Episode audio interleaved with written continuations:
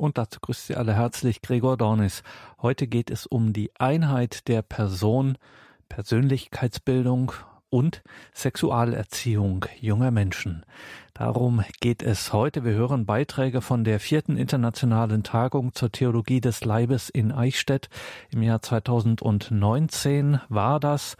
Und da waren zu Gast bei dieser internationalen Tagung zur Theologie des Leibes Dr. Elisabeth Luge, Vorstand von Teenstar Deutschland. Was das ist, erkläre ich gleich.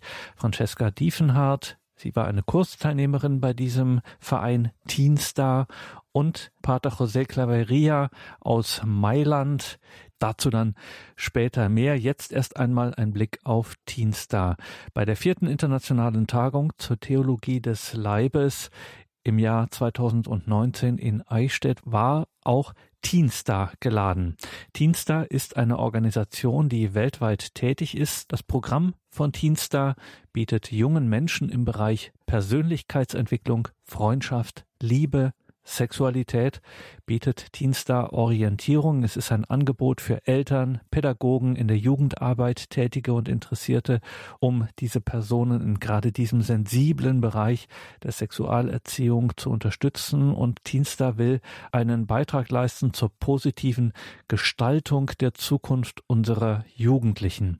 Näheres führte dazu bei der Internationalen Tagung zur Theologie des Leibes aus dem Vorstand von Teenstar Dr. Elisabeth Luge aus.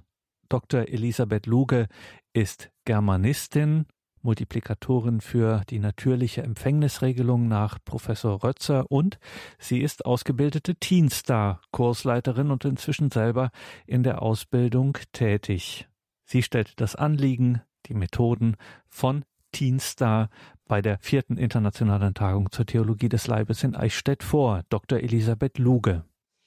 Ja, meine eigene Ausbildung zur äh, Dienstagkursleiterin äh, begann äh, im Jahr 2008 und mich hat Dienster sofort fasziniert. Man kann sagen, von Anfang an.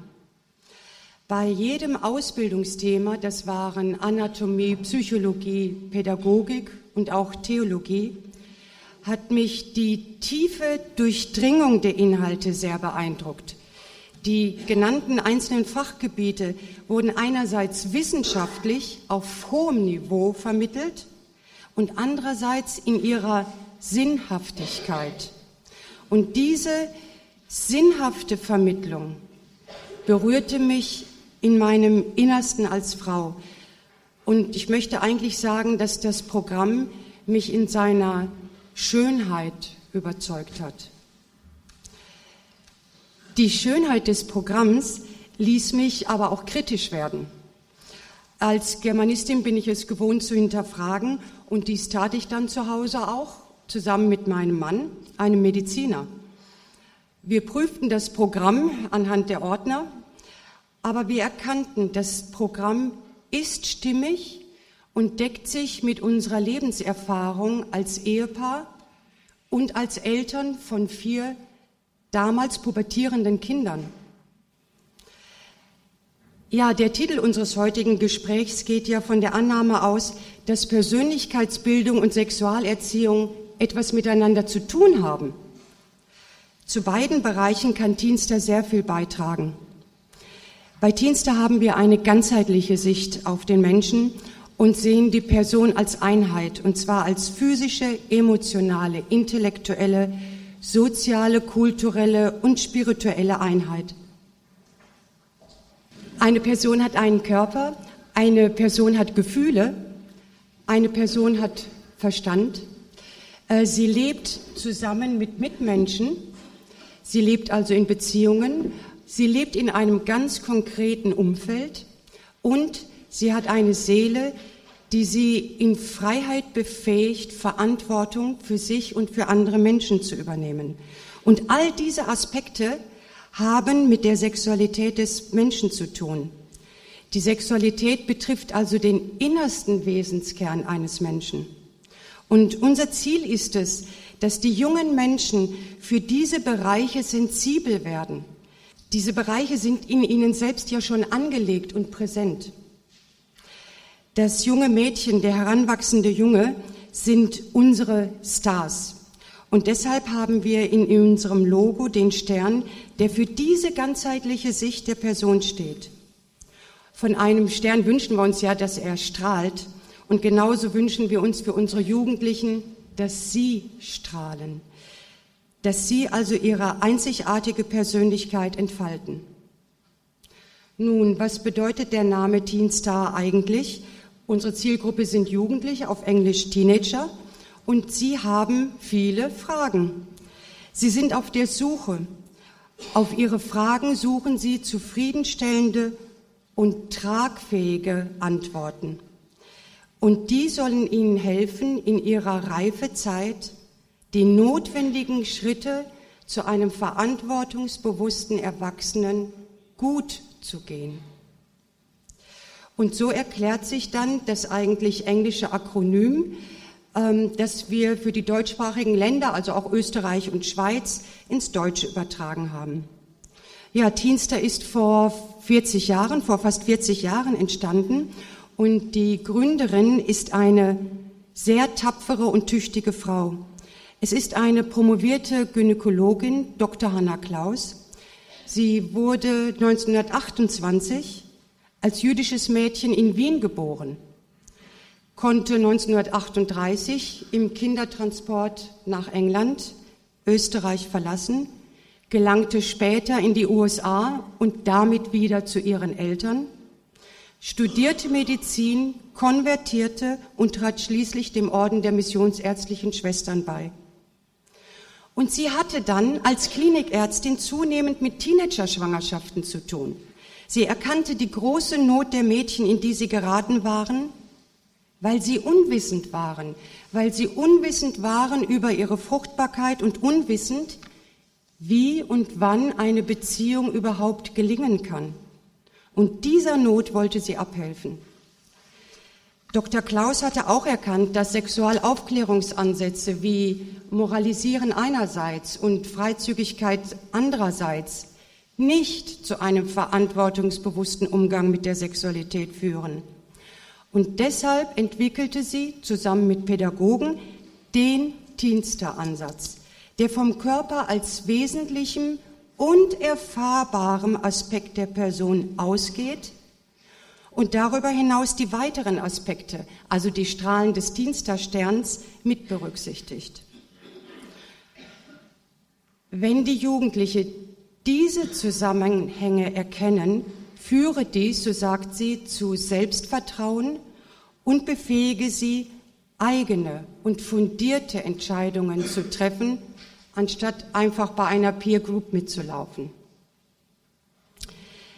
Dieser Ansatz entspricht also ganz dem Personsein des Menschen und deshalb ist er ein universaler Ansatz, der von Jugendlichen auf der ganzen Welt nachvollzogen werden kann und deshalb ist Teamster auch weltweit auf allen Kontinenten, außer Australien, in etwa 25 Ländern vertreten. Ja, nun, wie sehen nun die Kurse aus? Zunächst eröffnen wir im Teamster-Kurs äh, den Teilnehmern einen vertrauensvollen Raum, in dem sie als Person Wertschätzung und Annahme erfahren. Wir sprechen ihnen ihre Einzigartigkeit und ihre Individualität ausdrücklich zu. Und oft ist ihnen das noch nie zugesprochen worden, dass sie etwas ganz Besonderes sind. In die Kursthemen selber wird sensibel, nicht schamverletzend und mit veranschaulichendem Material eingeführt. Wir arbeiten oft mit Bodenbildern, sodass quasi vor den Augen der Mädchen und Jugendlichen das Thema Schritt für Schritt entfaltet werden kann. Eine weitere Besonderheit bei Teenster ist die Förderung der Kommunikationsfähigkeit. Wir ermutigen sie frei und ehrlich, ihre Sichtweisen zu äußern. Das tun wir durch motivierende Gesprächsführung und offene Fragen. Wir stellen zum Beispiel Fragen, was bedeutet das für dich? Und eine solche Frage fordert die jungen Menschen heraus. Ja, sie müssen tiefer nachdenken. Und so verschaffen sie sich selber Klarheit. Und außerdem das eigene Aussprechen von Einstellungen und Sehnsüchten und das Hören von Gedanken und Empfindungen von Gleichaltrigen, das setzt Prozesse des Reflektierens und Diskutierens frei. Und auch das kann sehr in die Tiefe führen. Wir gehen dabei altersdifferenziert vor und trennen methodisch sehr klar zwischen den Kursen für Kids und für Teenager. Denn ihr Umgang mit der Geschlechtlichkeit ist ja unterschiedlich. Erst mit dem Ende der Kindheit, also mit der Pubertät, erhält das junge Sein, das Mädchensein eine sexuelle Dimension. Der Heranwachsende ist mit der Pubertät physisch zwar zum Geschlechtsverkehr in der Lage, aber jetzt beginnt für die Heranwachsenden erst die jahrelange Zeit des Reiferwerdens. Und in dieser Zeit finden große Umbrüche statt. Zunächst natürlich die körperlichen Veränderungen und damit verbunden die erwachende Sexualität und damit verbunden die Möglichkeit sexueller Beziehungen. Ein weiterer Umbruch, die emotionale Ablösung vom Elternhaus sowie die Auseinandersetzung von Rollenerwartungen. Und diese Entwicklungsaufgaben haben einen Sinn. Sie dienen nämlich der Selbstfindung und der zunehmenden Selbstsicherheit. Und das ist heute ganz schön schwierig. Wir befinden uns nämlich in einer Situation, in der zum Beispiel als Folge der vielen Informationen, aber auch der Halbinformationen die Jugendlichen eher verwirrt und orientierungslos werden. Und ihre Identitätsfindung wird dadurch sehr erschwert. Außerdem, häufig kennen Jugendliche heute aus eigener Erfahrung kaum noch jemanden, dem eine lebenslange Beziehung überhaupt geglückt ist. Sie können sich das für ihr eigenes Leben gar nicht vorstellen. Und weil Vorbilder fehlen, können Sie eben sich nicht vorstellen, dass in Ihrer eigenen Zukunft einmal eine solch treue Beziehung möglich ist. Und dennoch, die jungen Leute hungern auch heute nach einer glücklichen Familie. Und dieser Sehnsucht möchte Dienster Raum geben. Ja, die Entfaltung der eigenen Persönlichkeit, das ist die Entwicklungsaufgabe, für die in den Jahren der Teenagerzeit ein ganz besonderes Zeitfenster offen steht die letztlich natürlich eine Lebensaufgabe ist. Und das ist der Grund auch, weshalb der Diensterkurs über einen längeren Zeitraum geht. Die Abstände können flexibel gestaltet werden, auch in Abhängigkeit davon, ob ein Kurs schulisch oder außerschulisch stattfindet. Also die Kids-Kurse zum Beispiel finden an zwei, drei Schulformattagen statt. Die Jugendkurse dauern in der Regel mehrere Monate. Ja, und wenn dann nach einer gewissen Zeit wieder neue Fragen entstehen, besteht auch die Möglichkeit einer Kursfortsetzung, zum Beispiel im Folgejahr oder zwei Jahre später.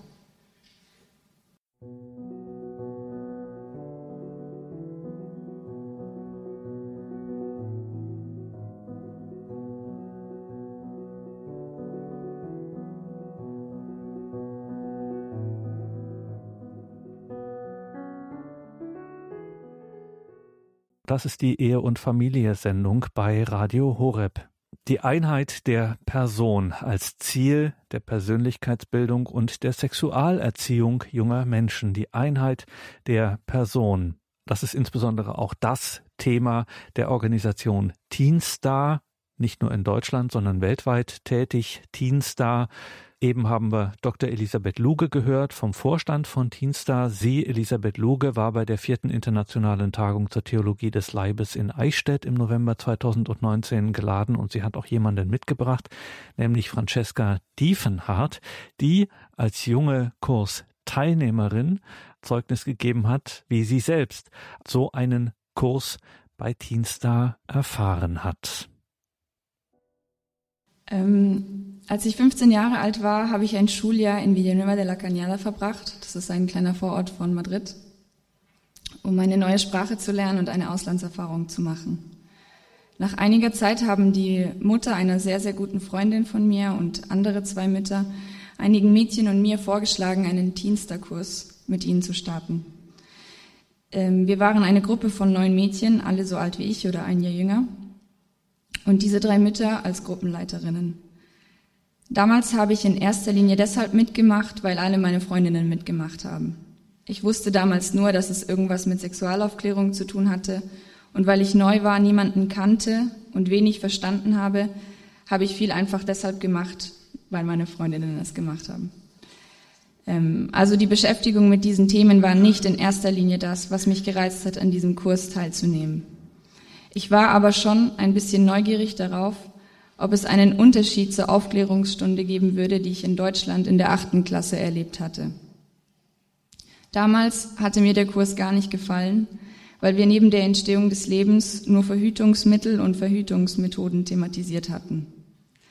Für mich war das nicht nur langweilig, sondern auch in einem gewissen Sinne zu wenig, weil ich mich verkürzt gefühlt habe. Wenn mir jemand Sexualität nur als solches präsentiert, nämlich als Biologie, Chemie und der Versuch, ihre Gesetzmäßigkeiten zu kontrollieren, empfinde ich, dass die Sexualität verkürzt dargestellt wird und darum auch ich in diesem Licht sozusagen verkürzt werde. Mein primäres Interesse galt also nicht unbedingt den Sachinformationen, also den, den medizinischen Themen und so im Detail.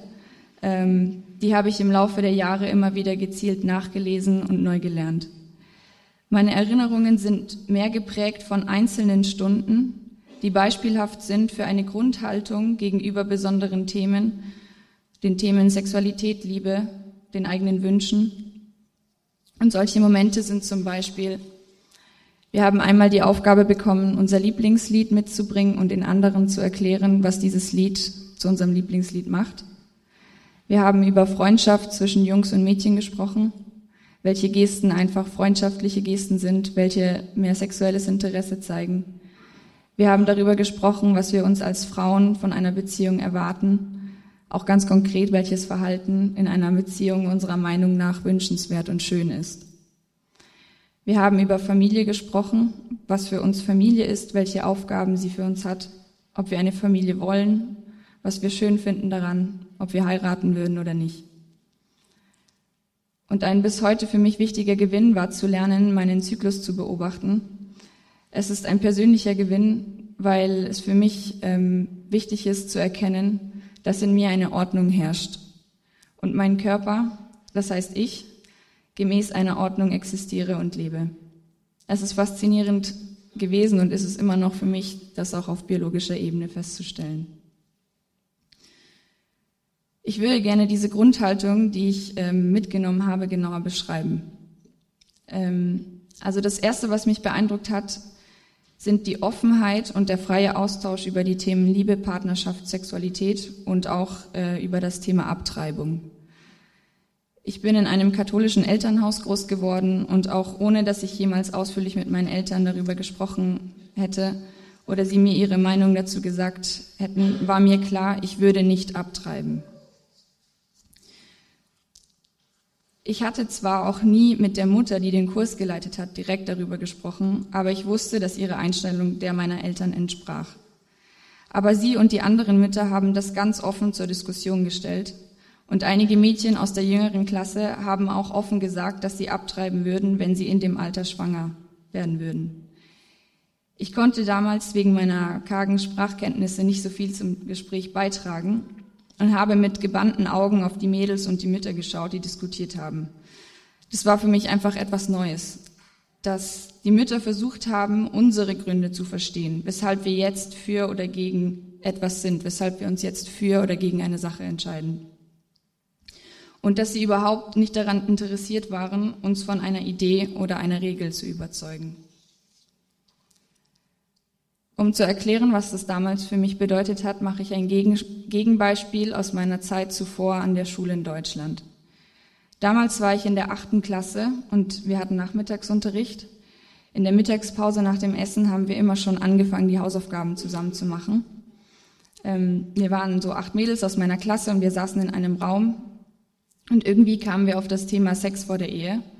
Und eine gute Freundin von mir sagte, Also sie sagt es ungefähr so, ähm, ja, ich will jetzt auch nicht mit jedem Freund, den ich habe, ins Bett gehen, aber wenn ich ihn heiraten will, dann muss ich es schon machen. Und für mich war es damals selbstverständlich nicht so, also habe ich ihr geantwortet, hä, wieso? Ähm, ich gehe doch nicht mit ihm ins Bett, wenn ich ihn danach sowieso heiraten will, dann kannst du die kurze Zeit noch warten, sozusagen. Ähm, woraufhin sie mir ganz verstört erklärte, ähm, also sie, sie wusste nicht genau, nehme ich sie jetzt auf den Arm oder meine ich es ernst? Ähm, sie meinte, ja, wie willst du denn sonst wissen, ob das der richtige ist oder nicht? Und es war lustig, weil unser ganzes Gespräch so verlief, dass sie immer gesagt hatte, natürlich muss ich das machen, wenn ich ihn heiraten will. Ähm, also beziehungsweise ich, die ich gesagt habe, na, natürlich mache ich es nicht, wenn ich ihn heiraten will. Und sie, doch, das musst du so machen, weil sonst weißt du nicht, ob du ihn heiraten sollst.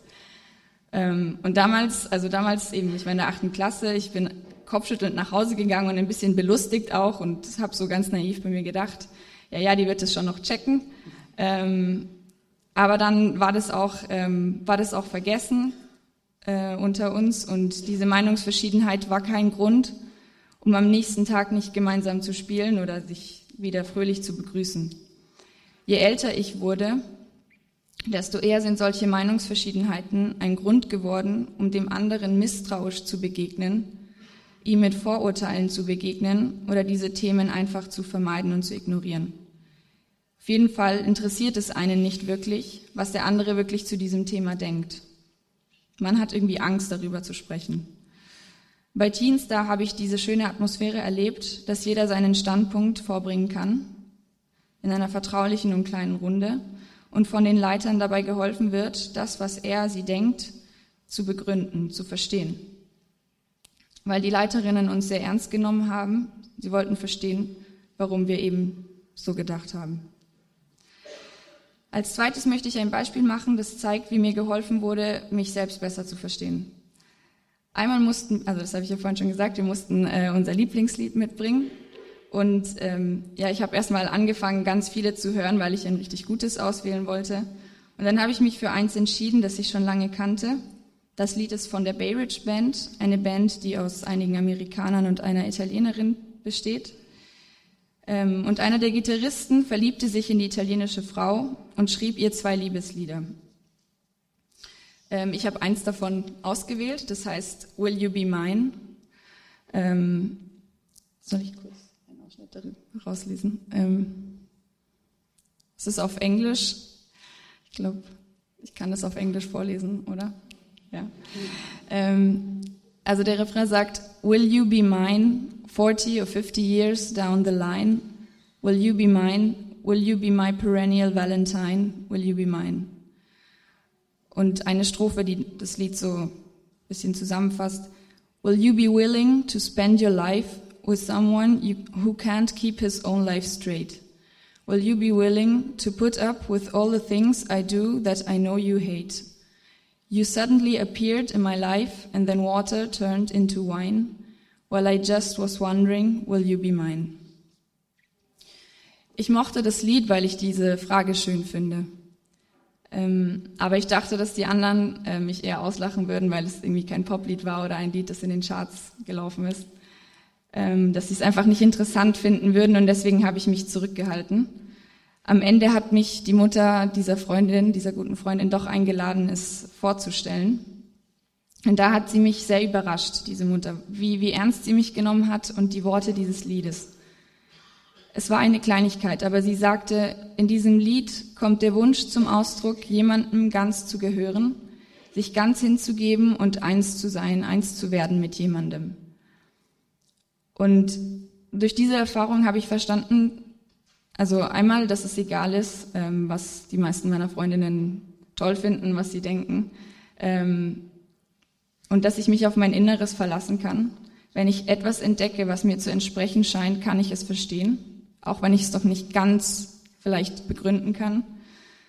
Ähm, das war für mich damals mit 15, 16 eine ganz wichtige Erkenntnis. Und ähm, und es war eben, ich war dankbar, weil sie mir geholfen hat, besser zu verstehen, warum ich dieses Lied schön finde. Und sie hat es nicht gemacht, ähm, also sie hat es nicht gemacht, um mir zu erklären, so du, du findest es schön, weil, sondern sie hat das Lied ernst genommen, sie hat etwas Schönes für sich entdeckt und ich habe erkannt, ah ja, das ist der Grund, weshalb ich es auch schön finde.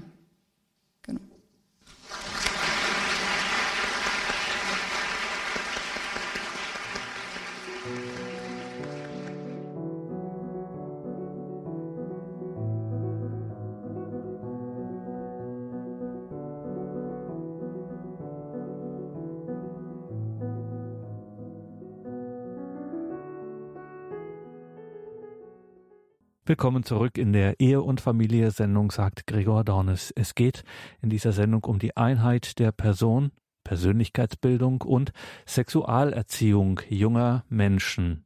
Wir hören hier Beiträge von der vierten internationalen Tagung zur Theologie des Leibes im November 2019 in Eichstätt. Neben der Organisation Teenstar war auch aus Mailand jemand zu Gast. Es ist eine internationale Tagung zur Theologie des Leibes. Pater José Claveria war hier.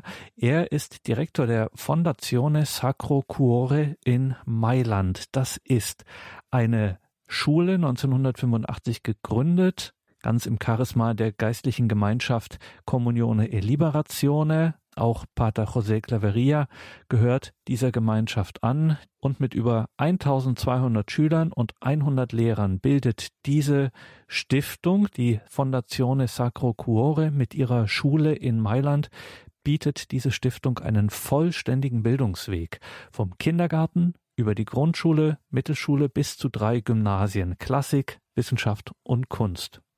Pater José Claveria blickt auf eine langjährige pädagogische Erfahrung zurück und deswegen wurde er bei der vierten internationalen Tagung zur Theologie des Leibes in Eichstätt auch gefragt, was denn Erziehung eigentlich will, was Erziehung ist und vor allem, welche Rolle hier, wenn wir auf die Einheit der Person als Ziel der Sexualerziehung junger Menschen blicken, was denn hier die Affektivität, sagen wir, die Gefühle für eine Rolle spielen. Pater José Claveria.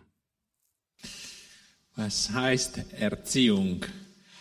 Äh, ich denke sofort an Jungmann, einen äh, Jesuiten äh, von Österreich, der gesagt hat, Erziehung ist die Einführung in die Gesamtwirklichkeit. Aber gehen wir zur Beantwortung der Frage von unserer eigenen Erfahrung aus. Welchen Wunsch haben wir, wenn wir in einem bestimmten Moment des Lebens die beste Entscheidung treffen möchten? Wenn wir vernünftig sind, dann versuchen wir alle inneren und äußeren Gesichtspunkte kennenzulernen die diese Entscheidung betreffen und wägen sie gegeneinander ab. Je mehr wir versuchen, uns wirklich aller Aspekte bewusst zu werden, desto vernünftiger wird unsere Entscheidung sein. Und um den besten Beschluss zu finden, der unserem Menschsein am meisten entspricht, vergleichen wir diese Gesichtspunkte mit der Sehnsucht die unser Herz, unser Innerstes am meisten bewegt. Das heißt, wir fragen uns, ob ein gewisses Urteil unserem Wunsch nach Glück und Erfüllung entspricht. Und dann, um es mit dem Apostel Paulus zu sagen, behalten wir das Gute. Erziehung bedeutet daher, ich wiederhole die schöne Definition von Jungmann, Einführung in die Gesamtwirklichkeit. Erziehung bedeutet daher, eine Person dabei zu helfen, einzuführen, Schritt für Schritt in das Ganze der Wirklichkeit einzutreten und dabei zu prüfen, wie sie, diese Person, ihre eigene Sehnsucht nach Erfüllung berührt. Wenn wir das Ganze sagen, die Gesamtwirklichkeit, das Ganze, meinen wir nicht nur alle damit einbezogene Facetten, aber auch die letzte Bedeutung, den letzten Sinn. Etwas, das alles umfassen kann.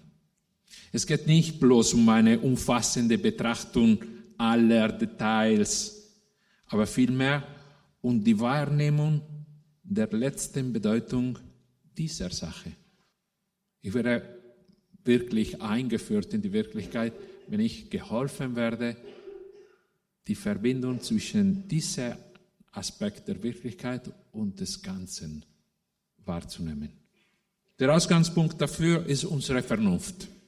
Damit meine ich unsere Fähigkeit, uns der Wirklichkeit mit ihrer tiefsten Bedeutung immer mehr bewusst zu werden und sie in den Horizont unseres Handels einzubeziehen.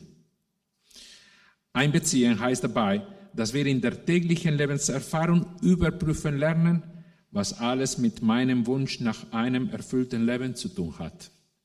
Soweit zur Erziehung. Wie kommt dabei die Affektivität ins Spiel? Das Wort Affektivität lässt sich nur sehr unvollkommen mit Gefühlsleben übersetzen. Ich möchte darum drei Gesichtspunkte dieses Begriffes erläutern. Eine erste Bedeutung beschreibt die Rückwirkung, die ein Mensch in sich selbst verspürt, wenn er in der Wirklichkeit etwas entdeckt. Ich mache ein Beispiel. Im vergangenen Sommer habe ich eine wunderschöne Woche in Courmayeur verbracht. Das ist die, die südliche Seite des Mont Blancs. Von meinem Haus her, in dem ich mit meinen Freunden die Urlaubswoche genossen habe, konnte ich den Gipfel des Mont Blanc sehen. Ich sah die Berge, den weißen Gipfel, die Farben, die verschiedenen Höhen und die faszinierende, fast horizontale Linie des Gipfels. Es ist unglaublich. Das Dach Europas ist fast horizontal. Ich bin berührt, fasziniert, angezogen. Ich staune und werde daher besonders aufmerksam. Fast unwillkürlich habe ich schon begonnen, nicht nur zu sehen, sondern auch wirklich zu schauen im Sinne von erkennen. Meine Vernunft möchte immer mehr erkennen, was alles in diesem wunderschönen Panorama steckt. Ich kann also in meiner Erfahrung feststellen, dass das Berührtsein ein wesentliches Element für das vollständige Erkennen ist. Nicht in dem Sinne, dass das Berührtseins als, als solches in der, Lage, in, in der Lage wäre zu sehen oder zu erkennen. Dieses Gefühl ist vielmehr eine Hilfe für meine Vernunft. Eine Hilfe dafür, dass das Auge und die Vernunft ihrer Natur entsprechend sehen können und wollen. Genau das schwingt mir in dem italienischen Wort affetto, zu Deutsch Zuneigung. Es kommt von lateinischen afficere. Das, das bedeutet berühren, beeindrucken, beeinflussen, den Geist ergreifen. Dieses Ergriffensein öffnet das Herz dafür, jemanden oder etwas tiefer kennenlernen und verstehen zu wollen. Ganz einfach. Zwei Kollegen, die nebeneinander arbeiten, jeden Tag. Zwei Kollegen, die Zuneigung gegenseitig haben und erfahren, können sich selber sich schneller erkennen als zwei Kollegen, die eben jeden Tag zusammenarbeiten, die aber keine Zuneigung haben. Die Zuneigung ist eine großartige Hilfe im Prozess des Erkennens. Eine zweite Bedeutung des Wortes Affektivität kommt als, weiter Schritt, als weiterer Schritt beim Erkennen der Wirklichkeit ins Spiel. Es ist die Freiheit der Person. Es ist der Moment, in dem der Mensch entscheiden kann, ob und wie er den, der anfänglichen Ergriffenheit Raum gibt oder ihr sogar nachgeht. Er entscheidet sich mit seinem Willen für oder gegen ein Handeln. Im Beispiel des Mont Blancs bedeutet das angesichts meiner affektiven Reaktion, nämlich dem Staunen über die Schönheit und Größe des Gipfels und die Horizontalität, kann ich entscheiden, ob ich den Gipfel besteigen möchte oder nicht. Das war im ersten Moment noch nicht im ersten Sinn des Wortes Zuneigung. Jetzt ist. Doch es geht um mehr als die Wahlfreiheit. In der Regel fühlt sich ein Mensch nicht dann frei, wenn er tun und lassen kann, was er will. Vielmehr fühlt er sich dann frei, wenn etwas ihn befriedigt, ihn erfüllt. Doch, was kann den Menschen erfüllen? Es ist geradezu ein Kennzeichen der Jugend, dass sie sich bewusst auf der Suche macht nach diesem letzten Sinn, der das Dasein erfüllt. Die Freiheit besteht darin, sich auf die Wirklichkeit einzulassen und Ja dazu zu sagen, dass sich der Sinn meines Lebens in ihr zeigen wird. Die wahre Freiheit ist nämlich die Fähigkeit des Menschen, dem Sein anzuhängen und es zu bejahen. Nicht nur sich zwischen verschiedenen Wegen zu entscheiden, sondern dem Sein zuzustimmen und ihm zu folgen. Zusammenfassend können wir bis hierher sagen, die Affektivität ist die Energie, mit der ein Mensch zustimmt, einwilligt, eine Entscheidung trifft. Sie ist die Energie, mit der der Mensch sich dem Sein der Wirklichkeit zugehörig weiß. Dabei umfasst die Affektivität erstens die gefühlmäßige Regung, die etwas in der Person hervorruft. Und zweitens die Bewegung der Freiheit angesichts dieser Regung. Die dritte Bedeutung vereint die beiden zuerst genannten. Sie wird deutlich, wenn wir über die Affektivität in der Beziehung zwischen Mann und Frau sprechen, in der eine sexuelle Anziehung besteht. Was geschieht in einer solchen Beziehung? Ein Beispiel. Ein Mann nimmt eine Frau als schön und anziehend wahr. Das ist ein erster Eindruck. Dann entscheidet er sich dazu, sie anzusprechen. Hier bringt er seine Freiheit ins Spiel. Er tut dies mit dem Wunsch und der Absicht, dass aus der ersten Anziehung eine Beziehung entstehen möge. Doch worauf ist diese Beziehung im letzten ausgerichtet? In der Ehe wird die leibliche Intimität zum Zeichen und Unterpfand der geistlichen Gemeinschaft. Durch die geschlechtliche Vereinigung verwirklicht sich der doppelte Zweck der Ehe. Das Wohl der Eheleute selbst und die Weitergabe des Lebens. Dafür gibt es für die gegenseitige Hilfe eine Hausgemeinschaft, eine Hauskirche zu sein, eine, eine, eine gegenseitige Unterstützung auf das Leben hin und mit dem Schöpfer mitzumachen und Kinder in die Welt zu bringen. Diese geistliche Gemeinschaft und dieses Wohl der Eheleute können wir auch so umschreiben. Es besteht in der gegenseitigen Begleitung hin zur Bestimmung. Die Bestimmung oder Berufung, die jedem der beiden Partner von Gott gegeben wurde. Die Sexualität trägt in sich selbst eine Orientierung zur persönlichen Ergänzung. Das kann man sogar physisch sehen. Zur Vervollständigung des anderen als menschliche Person. Diese Ausrichtung der Sexualität gilt es zu bewahren, denn die Person, die man liebt, öffnet auf einen Horizont hin, der die Beziehung übersteigt. Es ist der Horizont der Berufung, wie es im Titel dieser Tagung heißt. Sinnliche Freude, Lust und Genuss sind ein wesentlicher Teil der affektiven Beziehung innerhalb dieses gemeinsamen Weges. Sie sind ein wertvolles Mittel, damit sich Mann und Frau ihre Liebe gegenseitig mitteilen können. Sie sind aber nicht das Ganze der Beziehung und nicht das Ganze der Affektivität. Die Affektivität wird dann in wahrer und vollständiger Weise gelebt, wenn sie dem Menschen hilft, den anderen mit dem Blick auf seine Bestimmung anzuschauen und diese Fähigkeit ist nicht selbstverständlich da. Sie muss erzogen werden. Herzlichen Dank.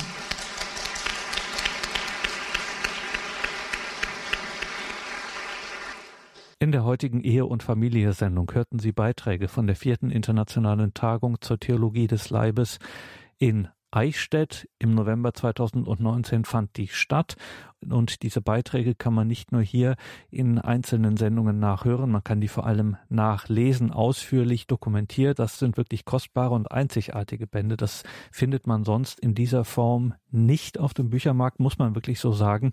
Auch die ersten drei Tagungen sind dokumentiert. Im EOS Verlag sind diese Bücher erhältlich zu den internationalen Tagungen zur Theologie des Leibes. Kann man so lieben? So heißt das. Kann man so lieben? Die Details zu den Tagungsbänden kann man so lieben, den hinter diesen internationalen Tagungen stehenden Verein Knotenpunkt Begegnung verbindet e.V. Das finden Sie alles in den Details zu dieser Sendung auf horeb.org. Schauen Sie sich das unbedingt an. Das ist keine verschwendete Lebenszeit. Ganz im Gegenteil, wenn man sich diese Webauftritte einmal angeschaut hat. Natürlich haben wir auch Teenstar verlinkt, was heute auch Thema hier in dieser Sendung war. Und damit geht diese Sendung zu Ende. Hier folgt jetzt um 20.30 Uhr die Credo-Sendung. Alles Gute und Gottes Segen wünscht ihr, Gregor Dornis.